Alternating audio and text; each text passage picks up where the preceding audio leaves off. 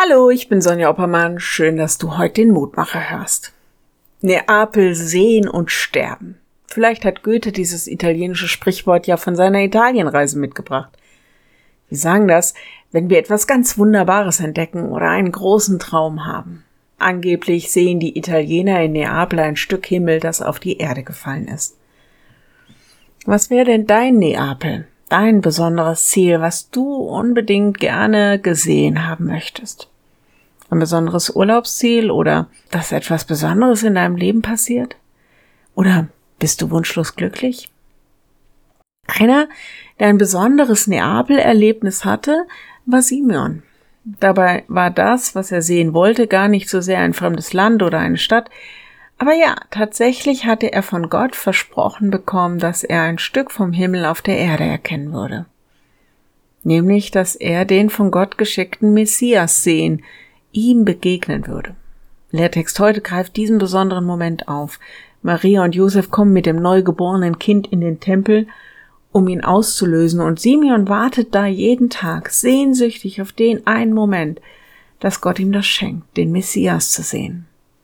Als er dann Jesus sieht, sagt er, Herr, nun lässt du deinen Diener in Frieden fahren, wie du gesagt hast, denn meine Augen haben deinen Heiland gesehen, das Heil, das du bereitet hast vor allen Völkern. Ein Licht zur Erleuchtung der Heiden und zum Preis deines Volkes Israel. Lukas 2, 29 bis 32. Jesus, den Messias erkennen als das höchste Ziel. Das nehme ich heute mit von diesem wartenden Simon, dass das mir das größte Ziel im Leben ist. Ich lade dich ein, mit mir zu beten. Lieber Herr, danke für jeden Moment, in dem wir glücklich und zufrieden sein dürfen in unserem Leben. Du siehst auch, was uns noch fehlt und welche Wünsche und Hoffnungen und Träume wir haben. Und das wollen wir dir in die Hand legen. Du es machst, wie es gut ist für uns. Herr, danke auch für die Momente, in denen wir deinen Retter, dein Licht sehen und erfahren durften.